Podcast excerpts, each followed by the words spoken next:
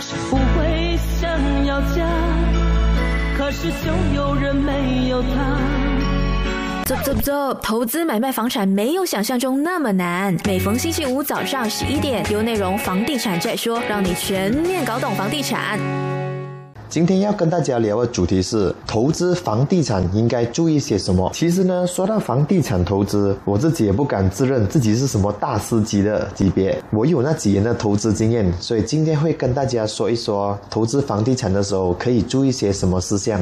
首先，先跟大家聊聊我自己本人对投资的心得。之前早期我在做二手买卖的时候，就曾经有遇过一些屋主，由于他们对投资房地产很有兴趣，所以其实他们买。接下来的第一间家，他们不但没有自己住，而是把它放出来出租。我记得有一个屋主，就是我们所谓的 owner，他叫我把他把他的屋子放租出去。他的屋子其实蛮不错的，大概是一千方尺，三房两侧，两个停车位，而且重点是全新的公寓。然后呢，当我去找他要去签那个 tenancy agreement，就是我们的租约的时候，才发现到其实他现在本身是住在一个很简陋的公寓。所以那时候呢，我就有一个想法。就是问，哎，其实都把钱花出去了，买一间公寓回来，为什么不要先自己住呢？就先享受一下那个全新的公寓，而是把它出租给别人呢？其实这个东西没有对与错，是因为可能那个屋主就是很想把屋子拿去投资，来 cover 他每个月的 installment，所以他选择用比较低的租金先住在现在本身的屋子，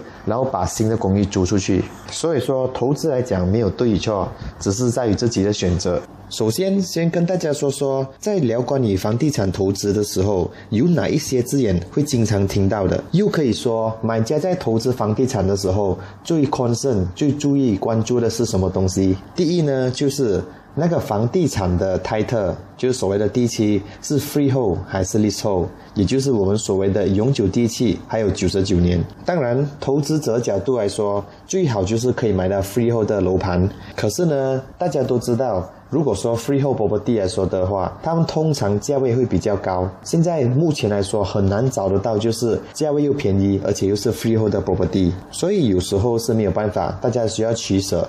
就看你自己本身最注重是什么东西。如果你执着在于你一定要买的是 freehold property 的话，啊，这样你就可以寻找一些 freehold property，就不用再去看 leasehold property 了。要不然的话，可能你今天找到一个很漂亮、地点又很美，然后价钱又很不错的，但是就是碍于 leasehold，你又买不下手。所以建议大家一定要明白自己最大的款式是什么。来，第二项呢，就是楼盘附近有什么公共设施，还有交通工具。因为如果今天我们要投资一个楼盘的话，它附近如果公共设施啊、交通工具都不齐全的话，那么我们在寻找 tenant 的时候一定会比较困难些。可能今天我们把广告登出去了，然后呢就有租客打电话进来询问。如果当租客询问我们附近有什么东西的时候，我们都不能够很详细的告诉他们，那么他们很快就会对我们的房子失去了信心。所以说，投资房地产的时候，地点是蛮重要的。好的地点，自然而然就有很高的需求。怎么说是一个好地点呢？就像我刚才所说的，公共设施啊，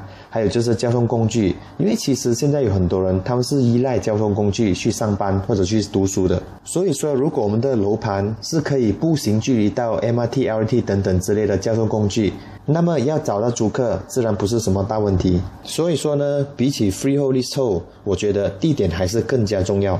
再来。第三项呢，就是我们所谓的 ROI，也就是 Return of Investment。华语来说就是投资回酬率。意思就是说呢，今天我花了钱买了这个楼盘，这样这个楼盘到底可以带给我多少的回酬率？首先我们要明白的就是我们如何去计算这个 ROI。首先我们要有的就是两个数字，第一呢就是这个楼盘的租金是多少，而第二呢就是这个楼盘的买价是多少。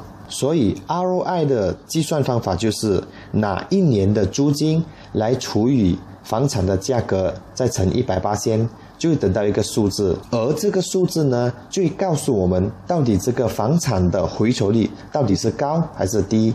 还是符合现在的 market value。所以说呢，可能今天你对一个楼盘有兴趣的时候，然后你想知道它的回抽率是多少的话，那么首先你就要知道它的那个 rent，它的租金。而要怎么知道这个租金是多少呢？所以一，大家可以去上网看看那些 property 的网的网站，例如说 m o d e dot my 还是 iProperty 等等之类的。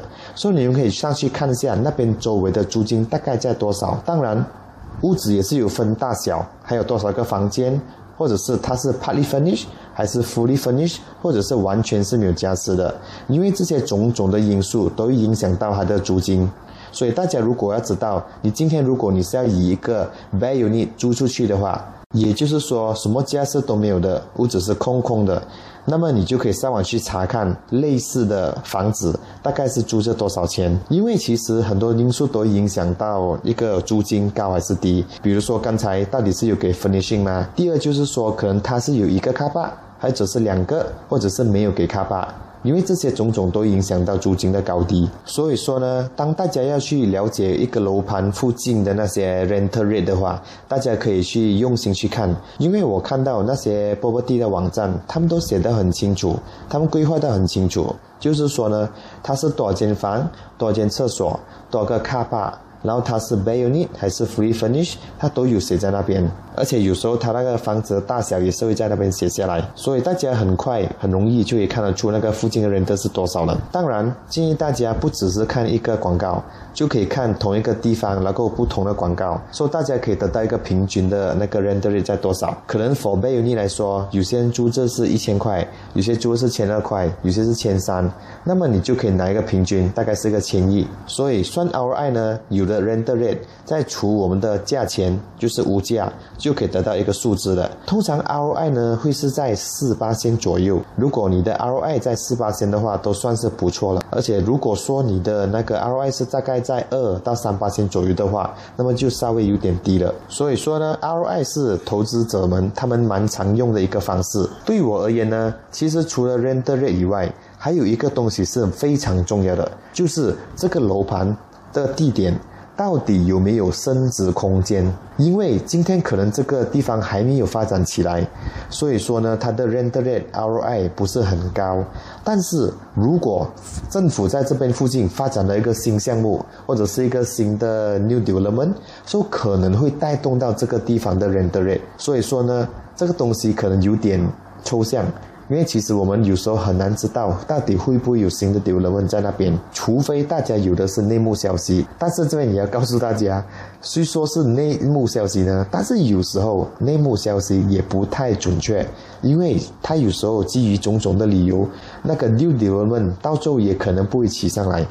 所以说呢，投资是会有一定的风险。因为我看过一些例子呢，就是那个。屋主他以前买的时候，那个地方是没什么东西的，就是没不是很方便。但是呢，就可能他住了一个五到十年左右，突然间政府起了一个大道，或者是 MRT、LRT 在附近啊，这样子呢，他的物价就立刻就升值了。所以这些都不是在他掌控之内的，可以说是一点小运气。就讲个真实案例，以前呢，有一个顾客告诉我，他要找那个 High Speed Rail，就是龙兴高铁附近的楼盘。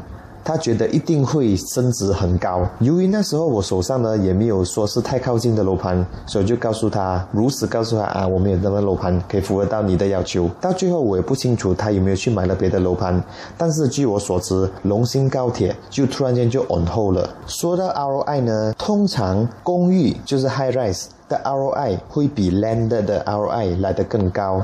但是如果要说长远来说的话，land 呢就是排污，它的升值空间会远比 condo 来得更高。当然，讲到最后，地点还是很重要。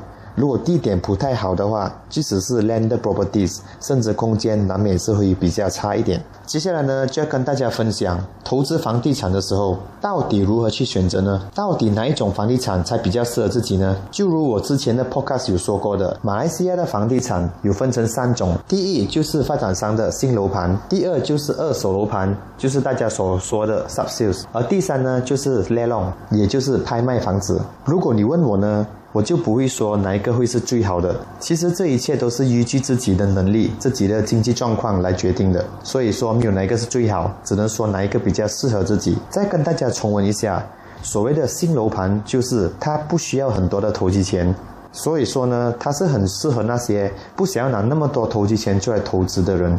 而第二的二手楼盘呢，就是完完全全的倒转，就是二手楼盘是需要很多的那些投期钱，还需要支付律师费等等之类的。而雷弄呢，就是另外一个不同层次的东西。据我所知，如果是拍卖楼房雷弄的话，当你成功把一个房子拿下以后，你必须要在指定的时间里面把你的贷款，还有就是买卖合同的签约全部都做好，要不然的话，你所放下的定金将会被 forfeit。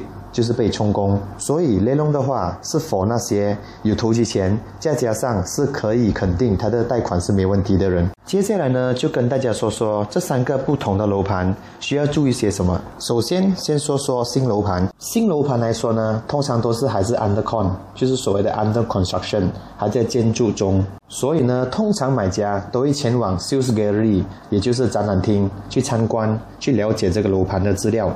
以我多年的经验，其实每个发展商都会有自己的展览厅，而展览厅里面呢，通常都会放了很多不同的详细的资料。首先最重要的就是 location map，也就是所谓的这个楼盘的周围有什么 amenities，有什么设施啊、交通工具啊、大道还有等等之类的。通常大家看了 location map 之后，大约了解了这个地方附近有什么，然后下一个呢，就会去看的就是我们所谓的模型 scale model，模型也是相当的重要。因为从模型来说，我们可以看得到这个建筑有多高啊，有多宽啊，它的那个卡巴是在哪里，那入口是怎样的，然后设施是在哪里，还有就是方向是向着哪儿，这些东西都可以在 Skill Mode 看到一清二楚。通常起出来的建筑都会和 Skill Mode 大同小异，而有时候呢，发展商在起着这个建筑的时候，可能会因为一些因素而必须要改变那个 structure，还是别的东西。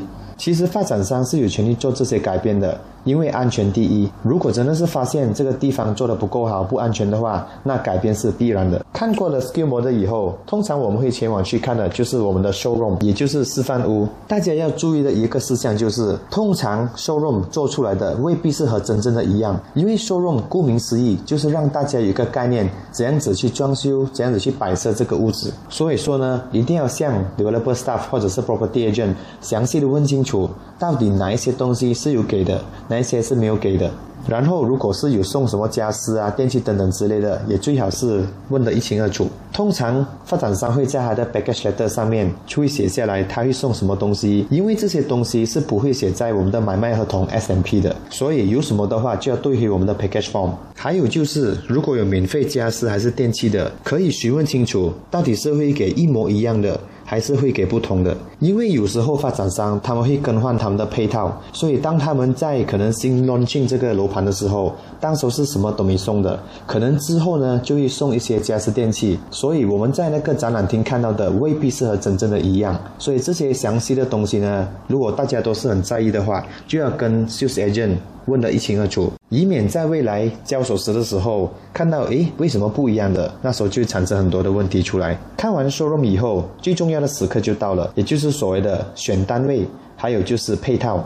在选单位的时候呢，其实大家都有自己不同的 concern。可能有些人他喜欢低楼，有些人喜欢中楼，有一些人喜欢高楼，然后有些人就可能有自己的宗教信仰，然后就是他们要选择是向东还是向西，还是东南西北的。而有些人呢，就是非常的注重单位的号码。其实如果大家有太多的 concern 的话，是很难去选单位的。所以建议大家就是想清楚自己最大的 concern 是什么，是方向呢，还是价钱呢，还是高低呢，还是号码呢？当大家自己了解清楚之后，选单位的时候就很容易了。而通常如果是投资的话，大多数的人都会选择买最低楼，或者是价钱相对比较便宜的。因为如果买的楼盘的单位太贵，那就会造成我们的 ROI，就是我们的 Return of Investment 的发生率会变低。为什么呢？因为同样大小的单位，一个是在高楼，价钱比较高；一个是在低楼，价钱比较低。这样看的话，肯定是价钱比较低，那个它的 return of investment 肯定会比较高。在 KL 来说呢，如果说上一层的话，有些楼盘会相差五百块，有些则是一千、两千、五千都会有。而有些方向比较漂亮的，可以看到 KL view 的价钱相对也会提高。所以建议大家搞清楚自己最大的 concern 是什么。这样的话就容易选单位了。选了单位以后，算那个 package 的时候，大家要看清楚的就是投期钱要给多少啊？到底需不需要给律师费、印花税？还有另外一个蛮重要，就是管理费是多少钱？通常 sales staff 呢都会把这些资料写在纸上，方便大家看回去。讲到单位的 view，也就是景观，这边有一个小小的建议。通常我们在展览厅呢，我们看到的都是那个 skill model，但是我们没有看到就是它周围到底是什么地。比如说，今天我要找的是向东的单位，所以我就选了一个向东单位，但是我没有去看一下它周围到底是有什么东西。如果向东的隔壁有另外一个 building 挡着你的 view，那么呢，你就要注意注意了。毕竟大家都是想要买一个漂亮的 view。如果大家真的是担心 view 的话，建议大家可以去到 site 那边去看一下，它到底旁边有什么东西。如果不确定的话，你可以问下当地人那边到底将来会起什么东西，也许会有一些 idea。而我的话，我最喜欢就是用我的无人机 drone 去拍摄，所以顾客们都可以看到周围是什么 view，方便他们做选择。除了 view 以外，还有另外一个很很重要东西，就是这个楼盘附近有什么 future development，就是未来的发展。为什么呢？因为今天这个楼盘价钱到底会涨会起，就是在于它有什么 future development。因为这个楼盘它可能地点已经是很成熟了，所以代表它价钱已经去到一个 level 了。所以如果你希望这个楼盘的价位可以去到更高的话，就是在未来的时候，那么它附近一定要有 future development，就是所谓的可能新的 highway 啊，还是新的 office。啊，或者是新的 MRT、LRT 等等之类的交通工具，因为这些东西都会帮助到这个楼盘的升值空间。刚才我们说的就是所谓的 appreciation value，就是升值空间。另外一个呢，就是我们所谓的 rental rate，就是回酬。就是说，今天我买了这个楼盘，那么它的回酬率到底高不高呢？由于新楼盘呢还是在建筑当中，所以其实我们不能够看到它未来的那个 rental rate 会是多少。但是我们可以做的就是，我们看目前的 rent rate 很简单，大家都可以到 property website，例如说 muda.my 或者是 iproperty.com，可以上去找找那附近的 rental 大概是多少，就可以预测到这个楼盘它 future 的那个 rent rate 会是多少。再来呢，大家可以看到就是这个楼盘附近到底有什么设施等等的，尤其是 office 啊，或者是学校，或者是大学等等之类。因为呢，这个楼盘将来要租给谁呢，就取决于这些附近的 amenities。比如说，在松爱弄，他们有的是 Utah，所以说可能会很多学生或者是教授会找那附近的楼盘。而另外一个楼盘，它附近是蛮多医院的，那么要打给的就可能是医生、护士。或者是医院的工作人员来租这些附近的楼盘。最后，在这一段还没有结束之前，如果是新楼盘的话，大家还有一样东西是需要注意的，就是这个楼盘到底有没有 APDL？APDL 就是 Advertising Permit。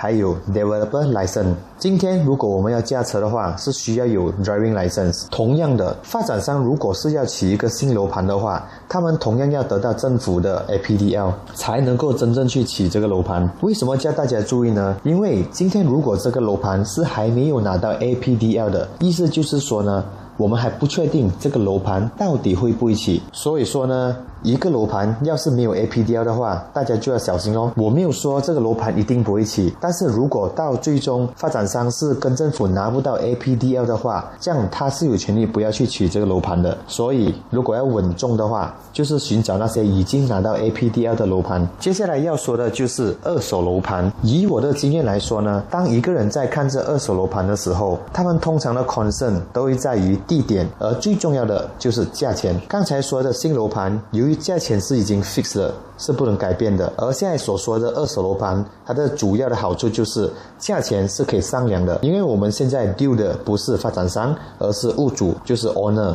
所以说呢，买二手楼盘可以说是你情我愿，就是 owner 出的价钱。如果 buyer OK 的话，那就成交。当我们在看新楼盘的时候，我们不会去注意它的 value，就是所谓的价值。但是如果我们今天要买的是二手楼盘的话，由于我们对的是 owner，不是发展商，所以有时候我们担心 owner 会漫天开价。所以我们在买二手楼盘的时候，通常我们都会去做 survey，就是了解一下这个价钱在这个地方到底是属于便宜呢，还是贵呢？还是 market value，如果可以买到 below market value 的楼盘，那当然是最好。但是如果买不到的话，至少买到和 market value 一样的都 OK。当然，有时候我们还是看到有些人愿意出高价。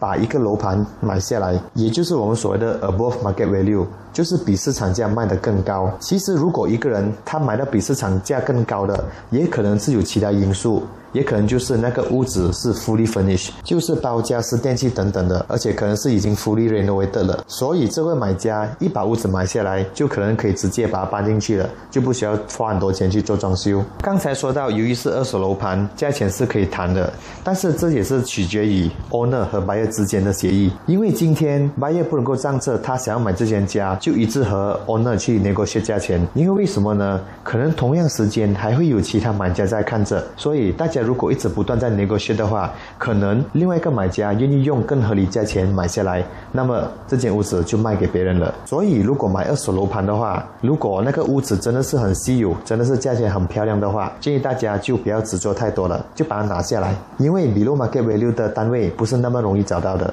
通常都是因为屋主急着要放，所以才会放更低的价位。当然。有时候我们可能看到一个单位，诶，为什么它卖的那么便宜？所以大家可能要注意的就是，可能它的屋子的 condition 不是很好。所以建议大家去参观那个单位的时候，可以再详细的去看看，到底是不是有很多裂痕，还是有什么多损坏的东西。因为虽然我们是用比较低的价位买下了这个单位，但是可能它后面的手尾很长，就是可能很多东西是需要修理的。所以说呢，买二手楼盘有时候需要靠的是一点点的运气。可能在我们去看楼盘的时候，可能有 tenant 还是屋主是住在里面，而当我们移交锁匙的时候，可能他们已经搬出去了。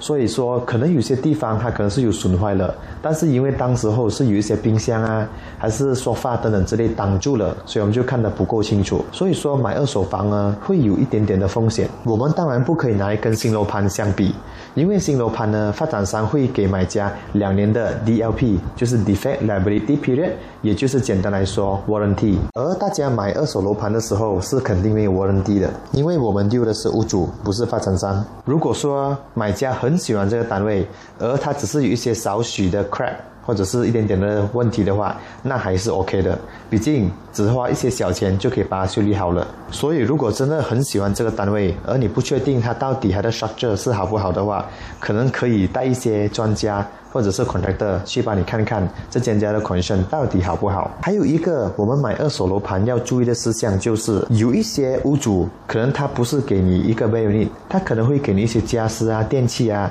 尤其由于这些东西都是口头上答应的，所以为了安全起见，当大家在下单的时候，就可能给 booking fee 的时候，可以在那个 booking form 上面写清楚。就是有送什么东西，就把一一列出来。有了 black and white 的话，将来如果屋主真的是把东西搬走的话，至少我们还有一个证据可以拿出来看。说到二手楼盘呢，还有一个好处就是我们有机会可以做 markup 论。究竟什么是 markup 论呢？markup 论的意思就是说，今天你买这个楼盘可能是五百千，就是 owner 开价五百千。然后，如果它的 market value 市值是指六百千的话，其实我们可以跟银行借六百千的九十八千，也就是五百四十千。然后呢，由于这间家真正的买卖价是五百千。所以乘九十八千的话是四百五十千，所以如果借的不是五百千，而是六百千的九十八千的话，也就是五百四十千，再拿来减掉我真正只需要借的四百五十千，其实有一个九十千多出来的，意思就是说我们跟银行借多九十千，所以这个呢就可以变成我们所谓的 cashback。因为其实买二手家的时候，我们需要给很多投机钱、律师费还有印花税的，因为发展商都没有 free 给我们，所以这九十千呢，你就可以来支付这些东西，还有就是可能要修理家。还是要做一些装修啊的费用。然后要注意的就是，到底我们能不能够做这个 markup 呢？就要看那个 property 的市值。所以这市值呢，就可以跟 banker check 一 check，他们可以查得到那个市值大概是多少。而每一个银行都有自己的不同的 value，所以每个银行给的 value 可能会不一样。所以我们就可以看一下哪一个 bank 可以给到更高的 value。如果你要做 market 论的话，接下来第三个我们要说的就是关于 lelon。其实小弟对 lelon 不是到非常非常的了解，只是从有人。口中有听说过一些案例，l o n 呢，其实就是那个屋子拿来拍卖，很多时候是因为那个之前的屋主已经没有再还那个月供了，所以银行就把他的单位拿出来拍卖，以减少银行的损失。我没有记错的话，拍卖来说呢，它就是你需要给一个 support 八千的头期钱，就是所谓的 booking fees。而当你过的那个期限可能是一个月之后，如果你的贷款还是很没有完成的话，那么你的十八千的 booking fees 是可以被 forfeit 的，就是被充公。所以如果是买雷龙的屋子的话，建议大家可以先做事先准备，先和 banker 去 check check 你的 profile 到底可以买得到吗？以便减少不必要的麻烦。再来呢，银行拍卖来说，其实我们不能够去看那个屋子的 condition，所以也是可能要看自己的运气。运气好呢，可能拿到一个不错的房子；运气不好呢，如果屋子的状况真的是很差的话，那么这也是自己的 luck 了，可能就需要花一笔钱出来装修。但是通常都是值得的，因为雷龙来说呢，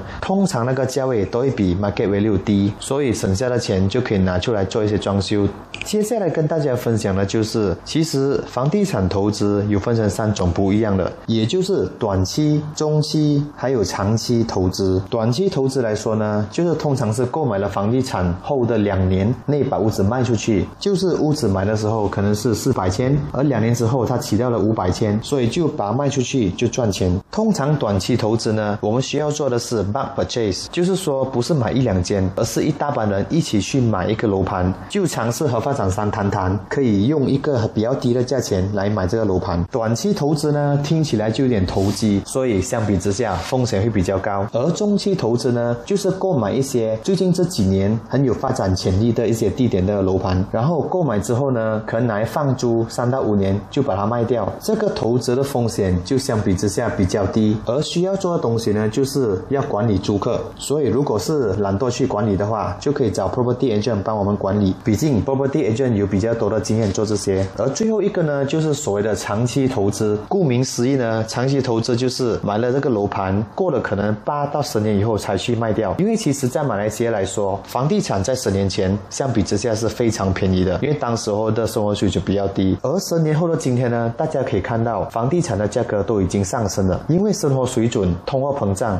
这种种的原因都有在影响着 property 的价钱。所以简单来说，长期投资呢风险是最低的，只是说由于投资的期限太长了，所以需要付出很长的时间还有精力来管理。总结来说呢，其实长远来看，房地产是能够稳定升值的投资，回报率来说呢也很可观，是最佳的投资选择之一。而且我们除了投资以外，其实也是可以把那个楼盘拿来自住。好的，这一集呢也来到了尾声，就先讲到这里。